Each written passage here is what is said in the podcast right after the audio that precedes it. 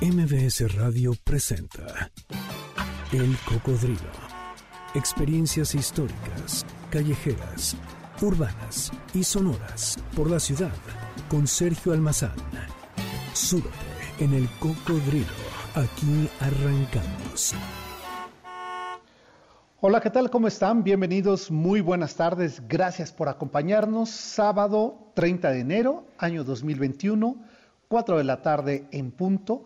Este es el programa 406 de El Cocodrilo, la frecuencia MBS 102.5. Aquí comenzamos, vamos a recorrer el centro de la Ciudad de México, en especial una de sus primeras calles, la calle de Moneda y Seminario. En esa esquina, ¿qué ocurrió en el año de 1553? Se los vamos a contar, pero lo haremos con este ritmo. La rocola del cocodrilo.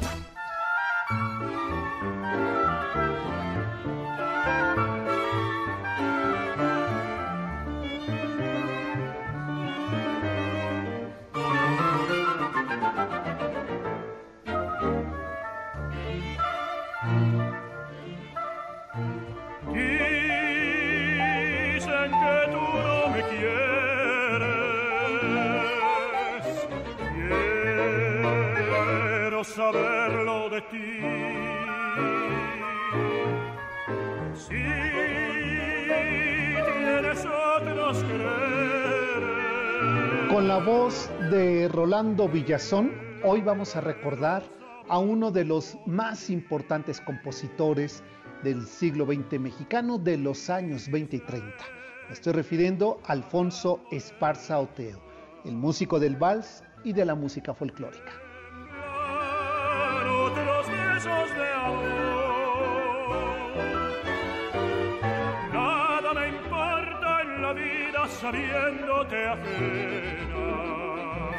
Alfonso Esparza Oteo nació el 2 de agosto de 1894 en la ciudad de Aguascalientes.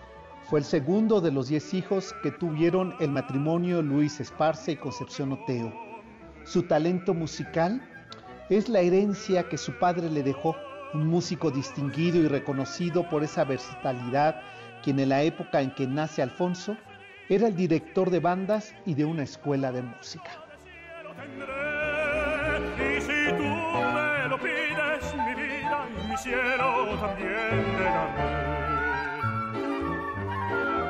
Alfonso Esparza Oteo tuvo como primer maestro de piano y solfeo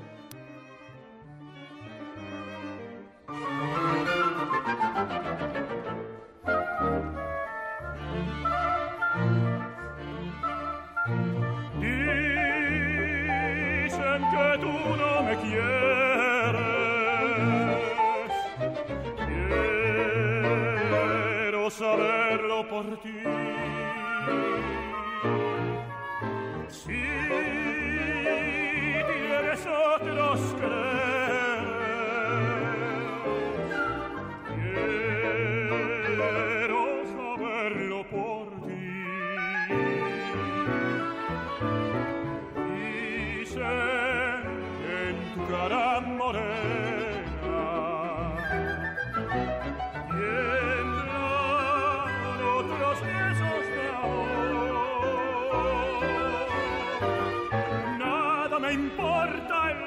la vida sabiéndote ajena.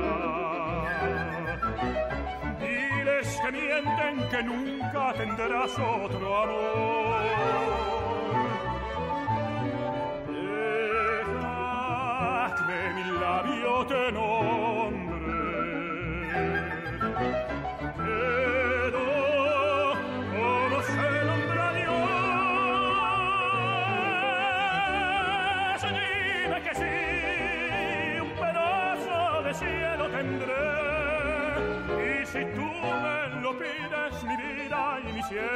También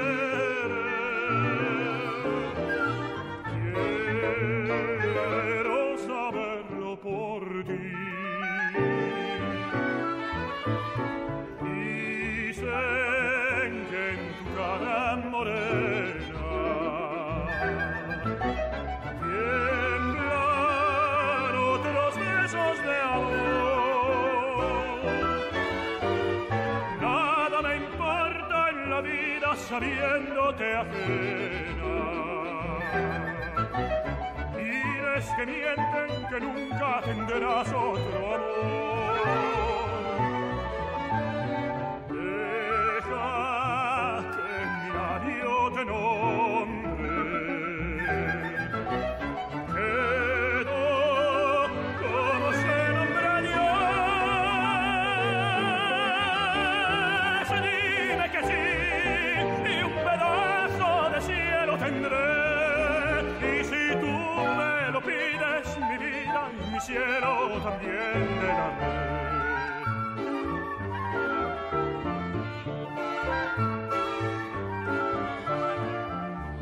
Alfonso Esparza Oteo, ya en la Ciudad de México, siguió su formación musical con el pianista y compositor Manuel M. Ponce, Juan María Cisneros y Arnulfo Miramontes, quien lo invitó a integrarse a la orquesta típica del Lerdo de Tejada.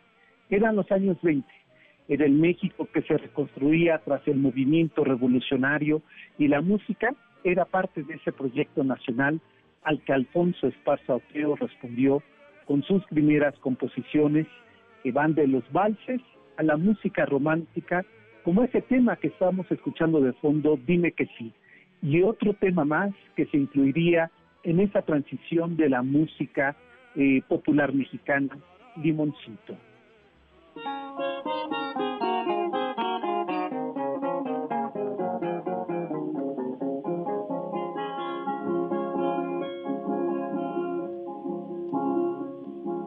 Limoncito, limoncito, pendiente de una ramita. Limoncito, limoncito, pendiente de una ramita. Ya durante los años revolucionarios, Esparza Oteo se unió a las fuerzas villistas, donde tuvo el grado de mayor, lo que al movimiento carrancista no era muy bien visto, así que su trabajo como músico se detuvo e incluso por varios años se prohibió que Esparza Oteo integrara la orquesta del Lerdo de Tejada. Pero tras el triunfo de Álvaro Obregón como presidente de México en 1920, Alfonso Esparza Oteo se convierte en el compositor de moda de nuestro país. Gracias a ello conoce al entonces presidente de la República, quien lo va a nombrar director de la Orquesta Típica Presidencial, disuelta posteriormente por Plutarco Elías Calles. Me tiraste un limón, el limón me dio en la cara y el zumo en el corazón. El El limón me dio 17 en de julio de 1928, en atención a una invitación de Álvaro Obregón, Alfonso Esparza Oteo asistió al restaurante La Bombilla en San Ángel con la antigua orquesta típica para amenizar una comida en honor al presidente electo. Y mientras justamente interpretaban Limoncito, eh, se acercó a la mesa del general el caricaturista José de León Toral inmediatamente después. Todos sabemos la historia. Se escucharon varios disparos y Obregón caía sin vida sobre la mesa, mientras de fondo seguía la orquesta dirigida por Alfonso Esparza Oteo interpretando aquel tema de Limoncito. Tuvo que dejarse de presentar mientras se liberaban los cargos de quien había sido responsable de aquel asesinato ocurrido en julio de 1928.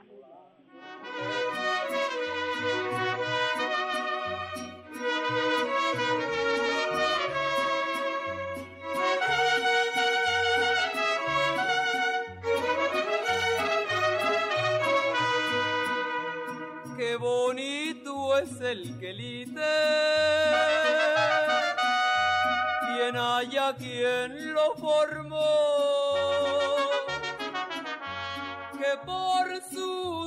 A finales de los años 20, para ser precisos, en 1929, con el auge de la radio en México, eh, Esparza Oteo sería director de la naciente XCB de la cigarrera Buen Tono y más tarde de la XCW y de las disqueras Warner Music, RCA Victor, entre otras.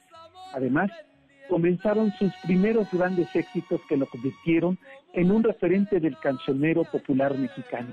¿Quién no recuerda del maestro Alfonso Esparza Oteo, Mi gusto es, No me vuelvo a enamorar, El quelite, Albur de amor, que fueron parte de los primeros temas exitosos en la radio en México, en la voz tanto de su orquesta como de intérpretes de moda.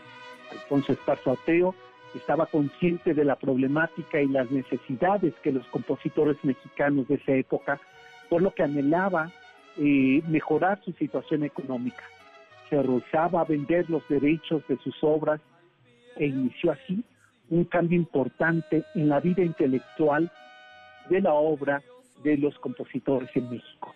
Después de convocar a varios autores y vencer incontables obstáculos, eh, Alfonso Esparza Oteo funda el Sindicato Mexicano de Autores, Compositores y Editores de Música, ubicados ahí en el centro de la ciudad, en las calles de República del Salvador número 31, en el centro histórico de la ciudad. Una manifestación con intérpretes de la época como Tatanacho y el propio Esparza Oteo hicieron sonar por las calles del centro de la ciudad su música. De esa manera determinaban que los derechos de la obra intelectual eran de quien la creaba. Así se cambiaban los registros, los parámetros y la forma de producir música en México. El maestro Alfonso Esparza Oteo retoma su actividad como compositor, sus presentaciones, sus conciertos y produce en la XCW uno de los programas más importantes de la música vernácula en México. Así es mi tierra, proyecto al que imprime su personalidad y con el que recibe la medalla al mérito como reconocimiento a su labor por eh, la producción, la promoción y la difusión de la música mexicana.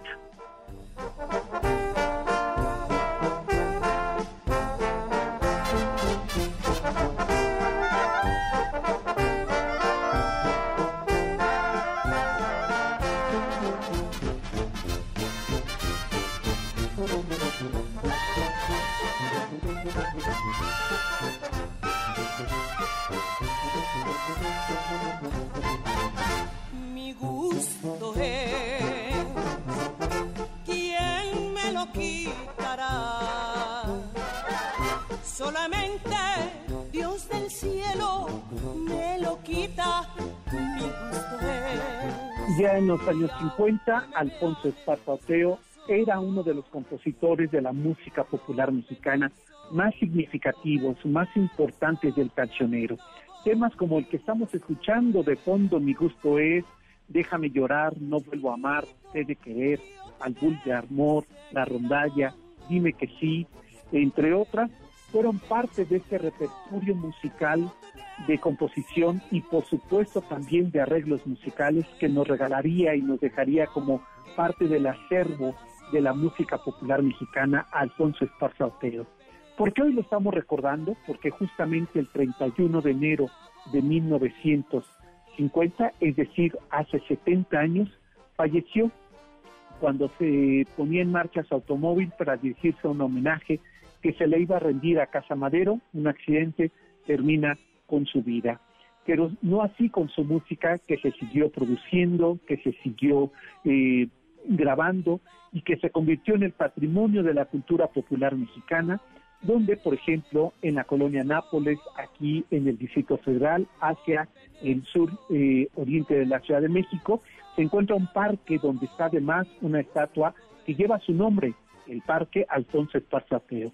Hoy aquí en el Cocodrilo vamos a recordar, vamos a recorrer las calles de la Ciudad de México con las composiciones de Alfonso Esparza Feo y sus máximos intérpretes. Así recordamos a 60 años de la muerte de Alfonso Esparza.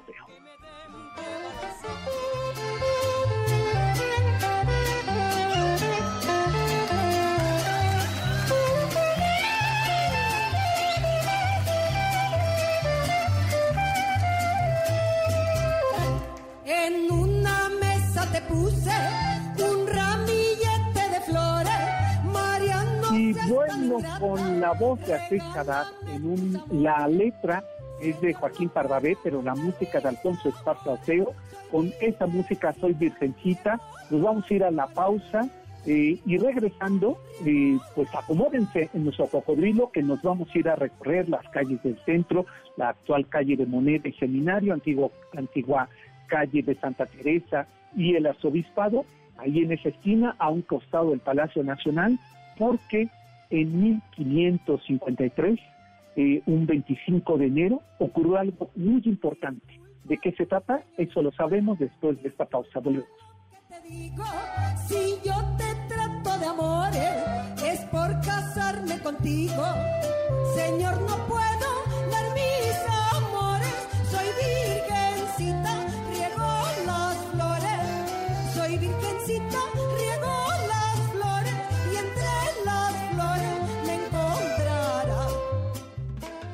cocodrilo regresa después de esta pausa. No te despegues. MBS 102.5. Ya estamos de regreso. Sigamos recorriendo la ciudad en el cocodrilo con Sergio Almazán, aquí en MBS 102.5.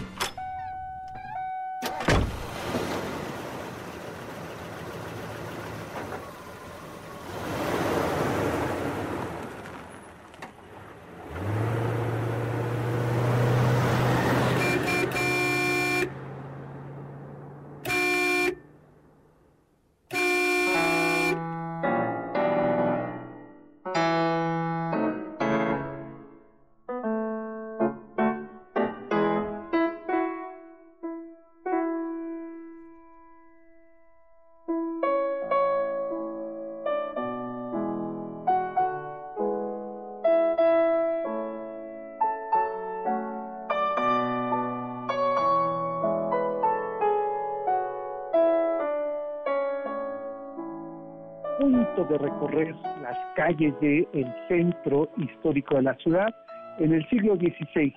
Era el 25 de enero de 1553 hasta el día en que vamos a viajar en nuestro cocodrilo. Aquí la historia.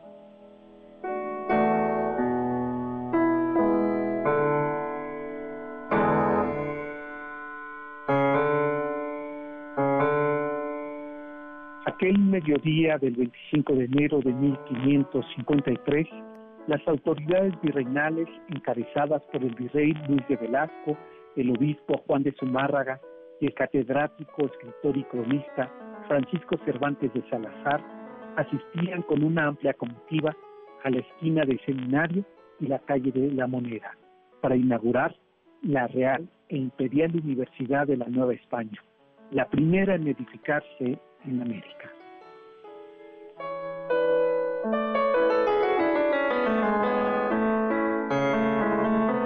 Real e Imperial Universidad de México se fundó por cédula real en 1551. La expidió Carlos V y la firmó su hijo, el príncipe de Asturias, el futuro Felipe II. Aunque los cursos comenzaron el 25 de enero de 1553, dos años más tarde, después de aquella, aquella firma de la cédula real, catedráticos como Alonso de la Veracruz y Francisco Cervantes de Salazar edificaron no solamente la parte académica de lo que sería la Real e Imperial Universidad de México, sino que además trazaron los principios académicos, morales e institucionales que debía de contener la primera universidad de América. Y para ello se encargaron también de eh, pedirle a Alonso García Bravo la edificación, la distribución de los espacios de esa sede, de, siguiendo los modelos europeos, aulas, espacios de oficina, bibliotecas, un edificio de gobierno y por supuesto una zona de trabajo, de discusión y de reflexión sobre teología.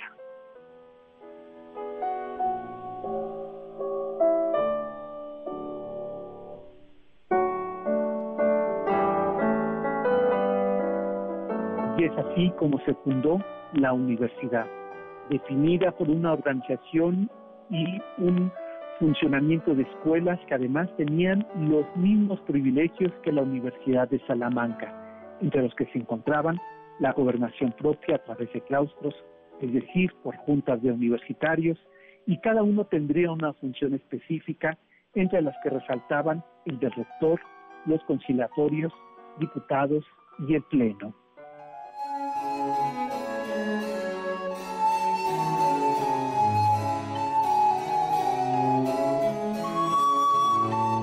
Primer rector fue el doctor Antonio Rodríguez de Quesada y el notario apostólico Esteban de Portillo, quienes se encargaron de redactar el testimonio de apertura, después que Francisco Cervantes de Salazar dijera la oración latina y años más tarde, este mismo catedrático, cronista y habitante del barrio de San Sebastián escribió la reseña de aquella inauguración en sus diálogos latinos, México 1554.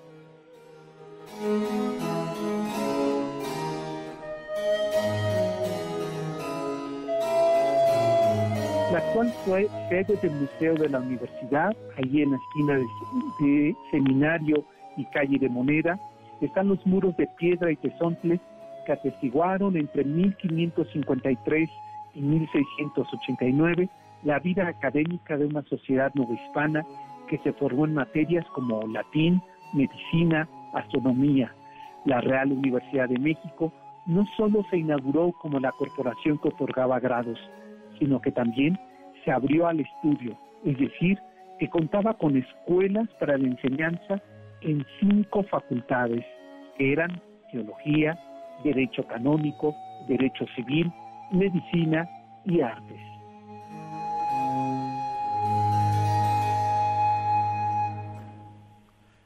La universidad se organizaba en facultades mayores que eran teología, leyes, cánones y medicina, y una facultad menor, la de artes. Las principales cátedras eran prima porque se daba a primera hora de la mañana y vísperas, y horario era por la tarde. Estas materias solían ser temporales y de propiedad y estaban presentes en todas las facultades, también existían cátedras sueltas, es decir, sin facultad, como astrología y matemáticas, retórica, gramática y lenguas indígenas. Los grados que se otorgaban eran los de bachiller, licenciado, maestro y doctor.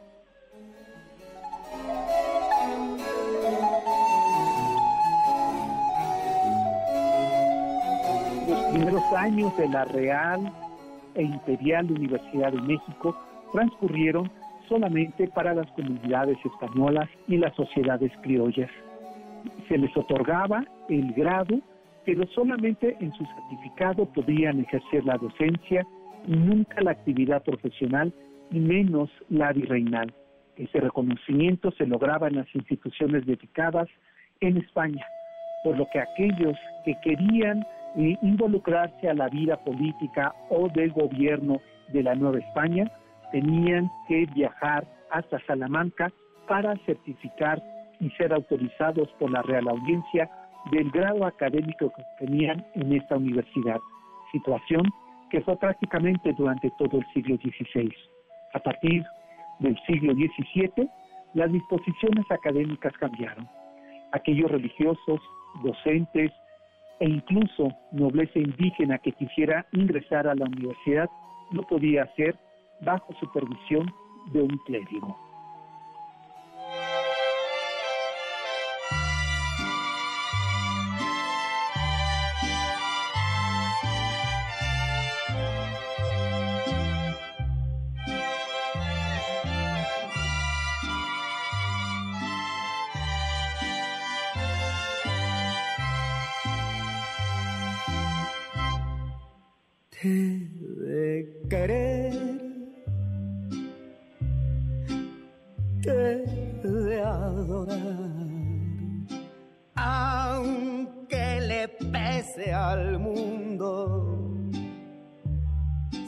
Se enojan porque te amo, más adrede lo he de hacer, te de querer.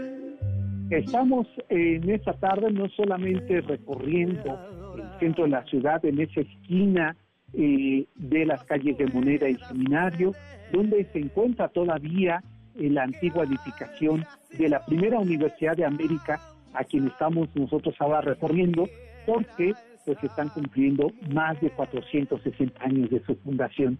Y también estamos recordando la música del eh, compositor, del arreglista Alfonso Esparza Oteo, por ello es que de fondo estamos escuchando Te de Querer, otras de sus composiciones. Y antes de la pausa les quiero recordar que mañana tenemos nuestro recorrido virtual a través de la aplicación de Zoom, 10 de la mañana.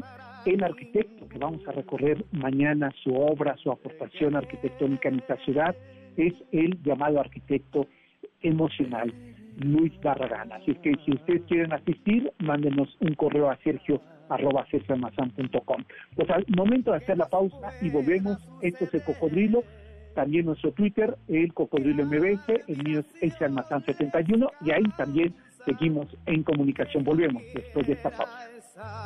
Mujer, te lo digo y te lo cumplo, el no abandonarte nunca.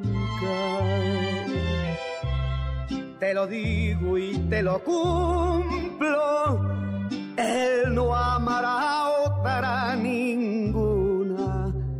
de querer,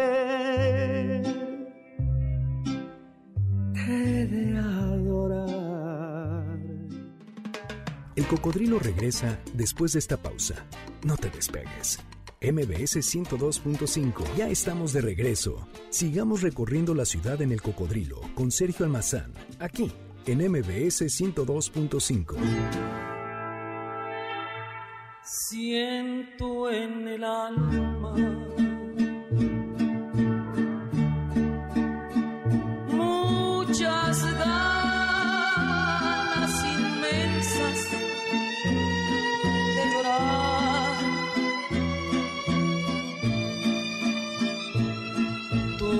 haces falta.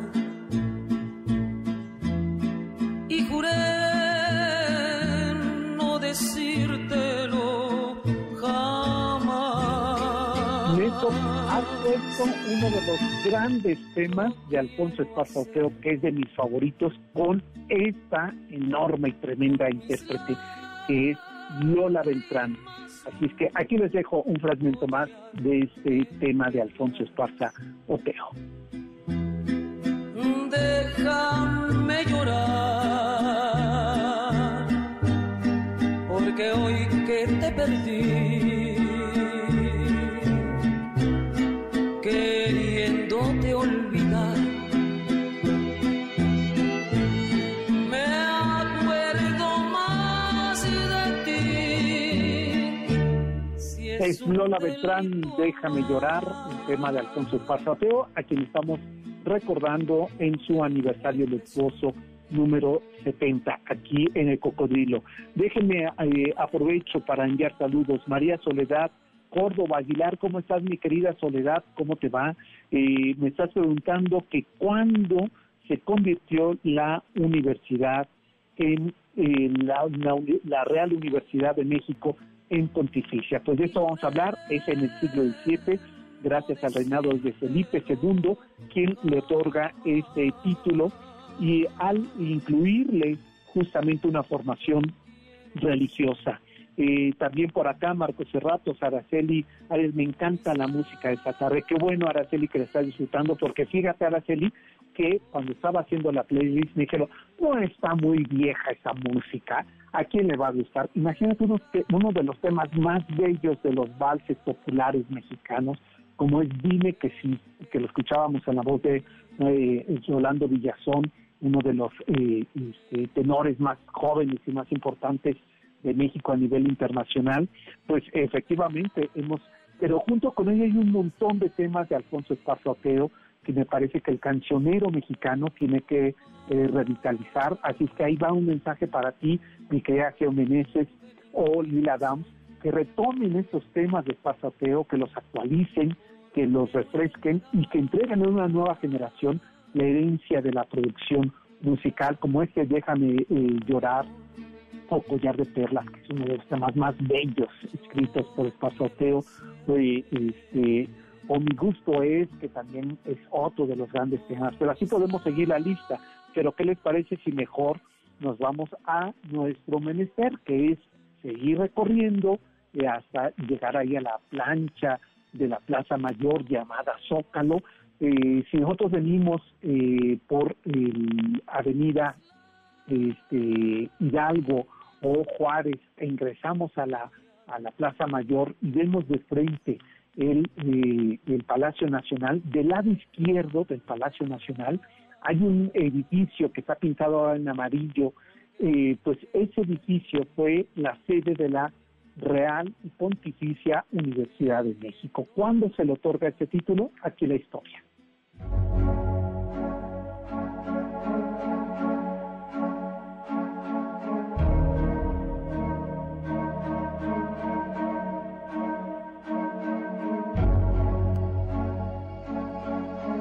En un principio esta universidad contó con muy pocos estudiantes los egresados eran religiosos, profesionales y académicos de la teología, del derecho y la medicina. El saber estaba agrupado para su estudio según las siete artes medievales, gramática, retórica y lógica, y aritmética, geometría, música y astronomía. El idioma de estudio era el latín, debido a la denominación de pontificia, para que se pudiera otorgar los grados académicos, era necesario que el maestro escuela o magister escolarum asistiera a otorgarles el nombre eh, a nombre del Papa. La mayoría de los estudiantes eran criollos y españoles. Gozaban de ciertos privilegios ante el gobierno colonial, tales como el no pagar impuestos o diezmos y ser juzgados por autoridades, autoridades universitarias. La matrícula o instrucción era anual e indispensable para tomar los cursos en cada una de esas facultades aunque se admitía a indígenas, estos eran la minoría dentro de la población estudiantil y por consiguiente tenían que ser una minoría de las clases eh, dominantes o burguesas del eh, mundo indígena. Una vez fundada y conformada como Real Universidad de México, ya durante el reinado de Felipe II, la universidad cambiaría a llamarse Real y Pontificia de la Ciudad de México con la que se le otorgaba un derecho canónico para ser evaluada, eh, administrada y juzgada, y al mismo tiempo una educación que se dividía para los naturales de la tierra y de los hijos españoles, y debía procurarse que la evangelización de los indios estuviera a cargo del clero secular, por lo que se requirió que los clérigos se formaran en la universidad para consolidar a la nueva iglesia y así también implementar los nuevos saberes de la Nueva España.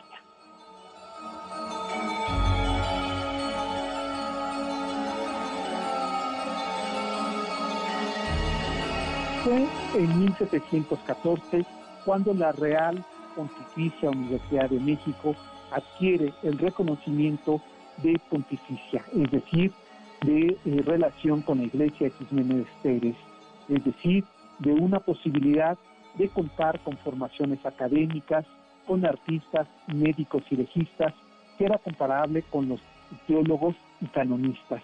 Como generadora de conocimiento, la Universidad Hispana siguió las pautas de los saberes teóricos desarrollados durante toda la Edad Media y que llegarían aquí a ser también conocimientos comunes en las universidades de Occidente y sobre todo las de esa época. Se incluían cinco facultades, de algunas cátedras sueltas. Así pues, la Real Pontificia Universidad de México, la Universidad Virreinal o Nova Hispana fue una institución que si bien generó conocimiento y graduados, defendió los saberes tradicionales. Tal demostró, reticente a incorporar las novedades que traían consigo las ciencias modernas. No importa si nunca has escuchado un podcast o si eres un podcaster profesional comunidad Himalaya. Radio en vivo. Radio en vivo. Contenidos originales y experiencias diseñadas solo para ti. Solo para ti. Himalaya. Descarga gratis la app. Para finales del siglo XVIII, las universidades peninsulares habían entrado en una fase de reformas promovidas por Carlos III, fenómeno que no alcanzó a México ni a su Real y Pontificia Universidad, la cual se resistió al cambio ilustrado hasta que al momento de consumarse la independencia y establecerse la República, se transformaron los planes y programas de estudio.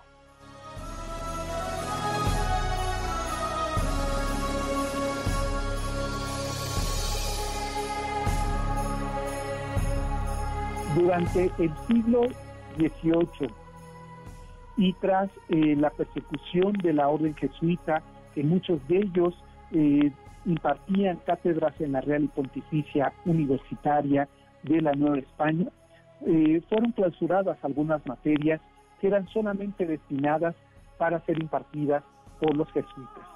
Tal fue el caso de la investigación de la escritura sobre el descubrimiento de la Nueva España. Así también se eh, prohibieron que se hicieran dibujos, carteles y por supuesto también códices que pudieran interpretar el pasado indígena y el proceso de colonización.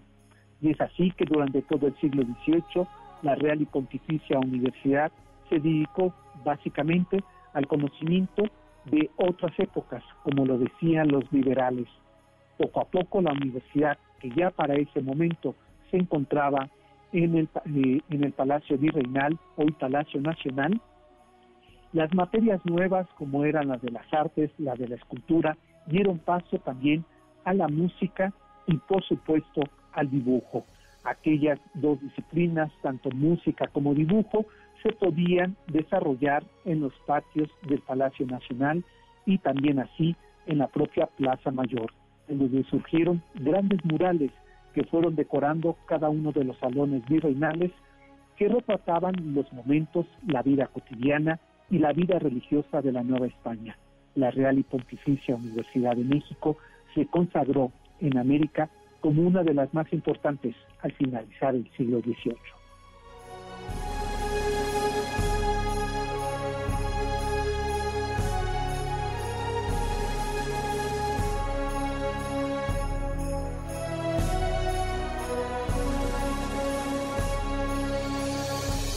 Los colegios nuevos que surgieron a partir de la resistencia que la propia universidad tuvo frente a los grupos liberales de un conocimiento ilustrado, e impusieron nuevos, nuevos tiempos a nuevos métodos. Sus opositores, los conservadores, no permanecieron al margen y también idearon propuestas más o menos interesantes para reformar a fondo el sistema educativo colonial, pero siempre respetando la pervivencia de la Universidad Real y Pontificia de México.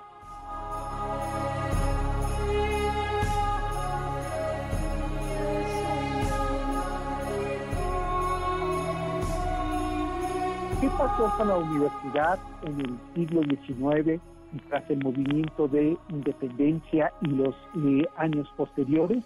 ¿Qué papel jugó el Segundo Imperio, el de Maximiliano y Carlota, frente a la Universidad Real y Pontificia. De eso vamos a platicar regresando de la pausa. Eh, y por lo pronto nos vamos a dejar con algo más de música de este acervo, eh, tanto en la composición como en los arreglos y en la producción musical del maestro Alfonso Esparza Otero. Con él nos vamos a ir a la pausa y regresamos. Este es el Cocodrilo. Mi nombre es Sergio Mazán. Y recuerden que todos los sábados a las 4 de la tarde tenemos una cita aquí en MBS 102.5 para pasear a bordo del Cocodrilo, recorriendo las historias y los sitios de esta ciudad. Volvemos. mi vida,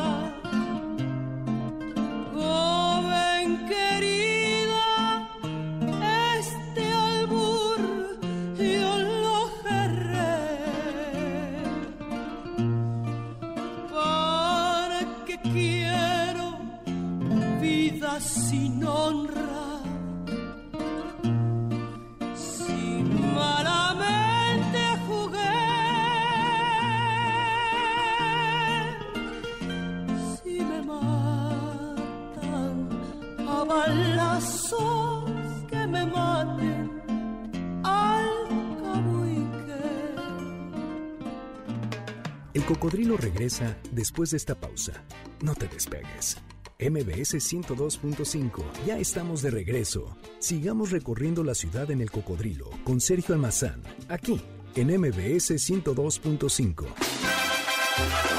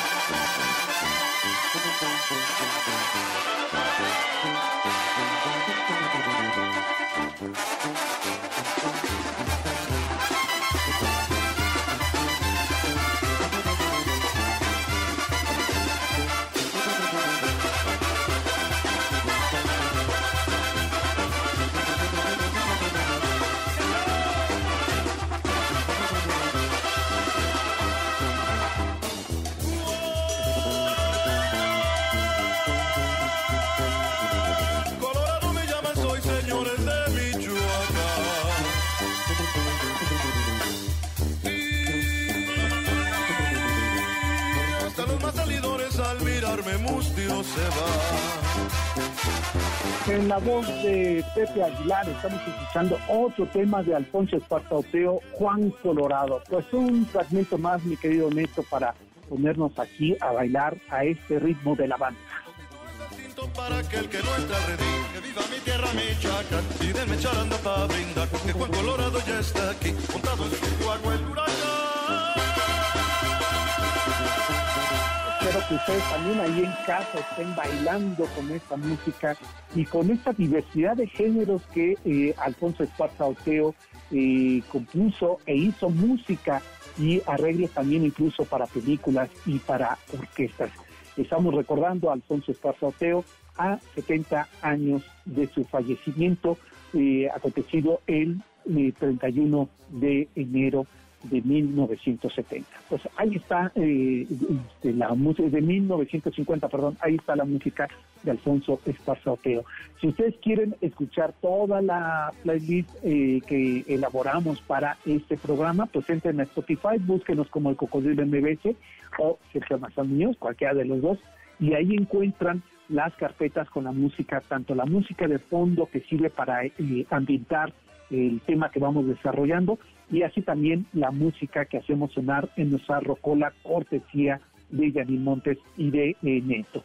Pues ya estamos en este último eh, bloque y antes déjenme recordarles que todos los domingos estamos llevando a cabo nuestros recorridos virtuales. Podemos desde la comodidad de nuestra casa viajar por las calles de la ciudad, por las épocas, por, el, eh, por los tiempos y por sus sitios. Mañana vamos a recorrer eh, la casa de, eh, eh, de Luis Barragán, Eh, vamos a recorrer la arquitectura de los años 50 de este arquitecto, el único arquitecto mexicano que ha recibido el, el reconocimiento internacional más importante que le llaman el Nobel de la Arquitectura, el premio eh, pues le fue otorgado a él en 1980 a este enorme arquitecto del cual hay obras fundamentales la, su propia casa, pero eh, este, también en Ciudad Universitaria tenemos su trabajo como arquitecto. Pues de Barragán también eh, este, eh, se encuentra Ciudad Satélite o el Pedregal de San Ángel. ¿Cómo se transformó la arquitectura de esa arquitectura porciliana de rosetones exóticos a esa arquitectura eh, limpia de concreto y de cemento y llena de colores vivos que Chucho Reyes eh, este, impregnó a la arquitectura de Barragán. De eso y más vamos a platicar el día de mañana. Si están interesados, 10 de la mañana nos conectamos vía Zoom e informes en sergio arroba sergioalmazán.com. Y este y pues ya está aquí Janine apurando, me dice que quedan cinco minutos, así es que vamos a concluir si les parece. ¿Qué pasó con la Real eh, Pontificia Universidad de la Nueva España?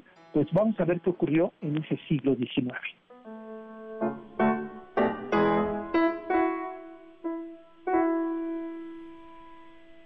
El siglo XIX fue tan significativo para la historia de México como lo fue para la universidad. Estuvo destinada a merced de los designios, de los caprichos, de las ideologías y de las incesantes luchas por el poder de liberales y conservadores.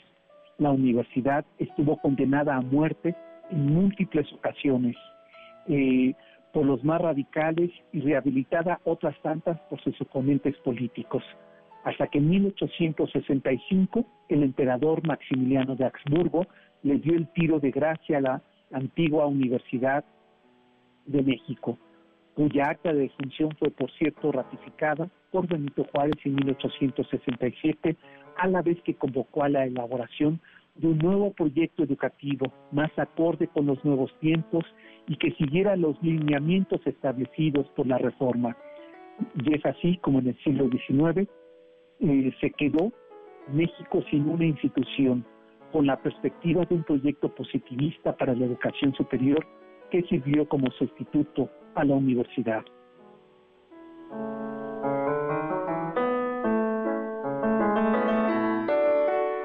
Finalmente, el 2 de diciembre de 1867, la Ley Orgánica de Instrucción Pública determinaba un nuevo grupo colegiado encabezado por Gabino Barrera. La estructura y filosofía del sistema educativo positivista se mantuvo durante varias décadas. Mientras tanto, los estudios superiores se siguieron impartiendo en escuelas profesionales independientes y el rechazo a las universidades continuó vivo durante más de cuatro décadas. No fue sino hasta 1910, en las celebraciones del centenario de la independencia, en pleno porfiriato, que justo Sierra eh, inaugura los estudios universitarios de la Universidad Nacional de México. No fue sino hasta 1929 que la Universidad Nacional Autónoma de México, la Universidad Nacional de México, adquiere su autonomía hace 90 años. Y es así como hasta el día de hoy gozamos con una universidad autónoma, con una universidad que es reconocida a nivel internacional y quizá con uno de los proyectos en los años 50 más bellos, más importantes, más transformadores de la vida académica universitaria con el surgimiento de Ciudad Universitaria al sur de la Ciudad de México, después de salir del conocido barrio universitario en esos años 50 del centro de la Ciudad de México. Ahí está la historia, la memoria de una de las universidades más importantes, antesala al conocimiento eh, conservador, independiente, positivista, ilustrado, pero sobre todo siempre constante por la búsqueda del conocimiento en América.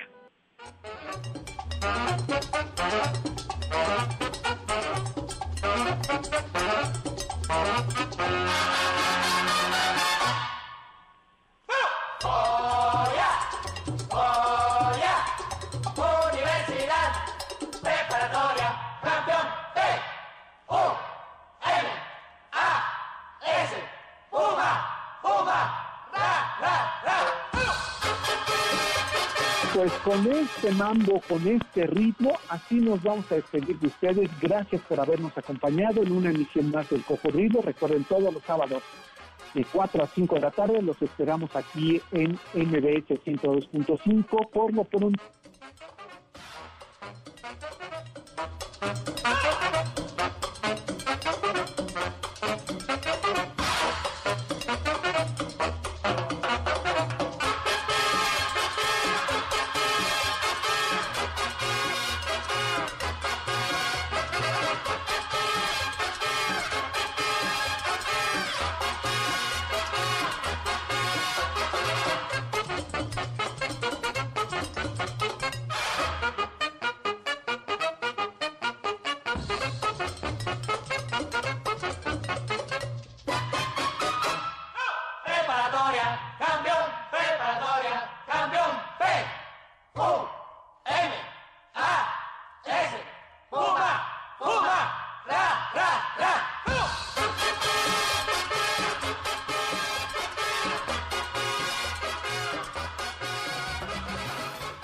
Radio presentó El Cocodrilo.